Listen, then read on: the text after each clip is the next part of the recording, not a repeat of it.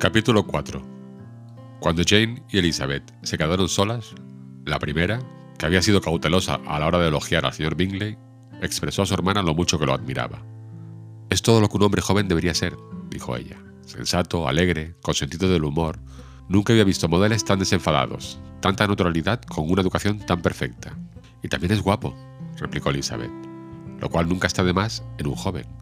De modo que es un hombre completo, me sentí muy adorada cuando me sacó a bailar por segunda vez.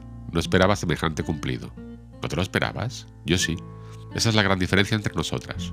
A ti los cumplidos siempre te cogen de sorpresa, a mí nunca. Era lo más natural que te sacas a bailar por segunda vez. No puedo pasar inadvertido que eras cinco veces más guapa que todas las demás mujeres que habían en el salón. No agradezca su galantería por eso. Bien, la verdad es que es muy agradable. Apruebo que te guste. Te han gustado muchas personas estúpidas. Lizzie, querida, o sabes perfectamente que tienes cierta tendencia que te guste toda la gente. Nunca ves un defecto en nadie. Todo el mundo es bueno y agradable a tus ojos. Nunca te he oído hablar mal de un ser humano en mi vida. No quisiera ser imprudente al censurar a alguien, pero siempre digo lo que pienso. Ya lo sé. Y eso es lo que lo hace asombroso.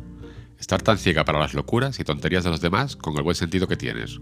Fingir candor es algo bastante corriente, se ve en todas partes. Pero ser cándido, sin ostentación ni premeditación, quedarse con lo bueno de cada uno, mejorarlo aún y no decir nada de lo malo, eso solo lo haces tú. Y también te gustan sus hermanas, ¿no es así? Sus modales no se parecen en nada a los de él. Al principio, desde luego que no, pero cuando charlas con ella son muy amables. La señorita Bingley va a venir a vivir con su hermano y ocuparse de su casa, y, o mucho me equivoco, o estoy segura de que encontraremos en ella una vecina encantadora. Elizabeth escuchaba en silencio, pero no estaba convencida. El comportamiento de las hermanas de Bingley no había sido a propósito para agradar a nadie.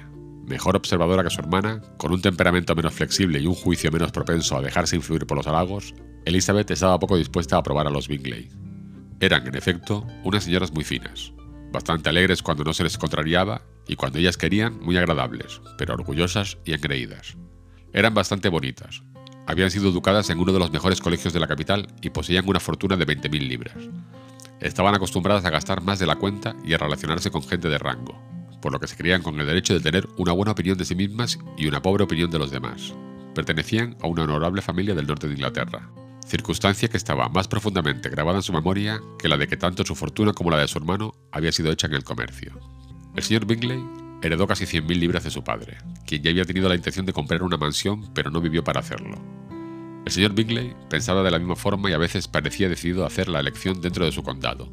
Pero como ahora disponía de una buena casa y de la libertad de un propietario, los que conocían bien su carácter tranquilo dudaban el que no pasase el resto de sus días en Netherfield y dejase la compra para la generación venidera.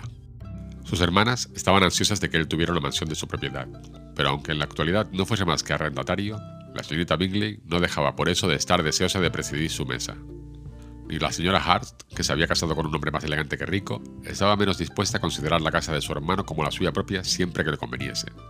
A los dos años escasos de haber llegado el señor Bingley a su mayoría de edad, una casual recomendación le indujo a visitar la posesión de Netherfield. La vio por dentro y por fuera durante media hora, y se dio por satisfecho con las ponderaciones del propietario, alquilándola inmediatamente. Entre él y Darcy existía una firme amistad a pesar de tener caracteres tan opuestos.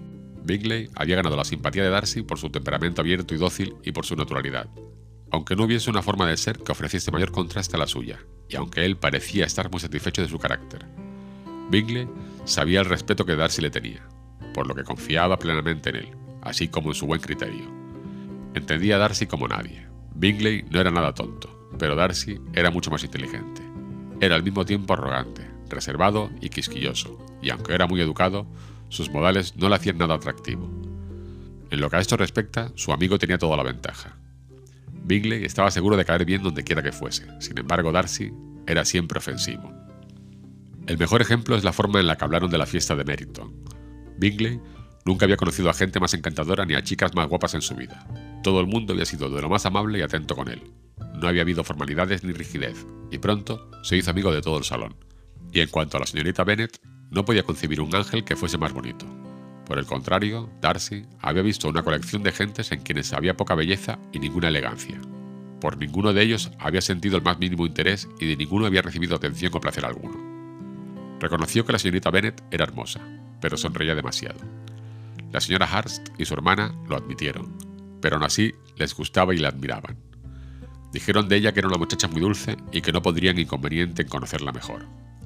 Quedó establecido, pues, que la señorita Bennet era una muchacha muy dulce, y por esto el hermano se sentía con autorización para pensar en ella como y cuando quisiera.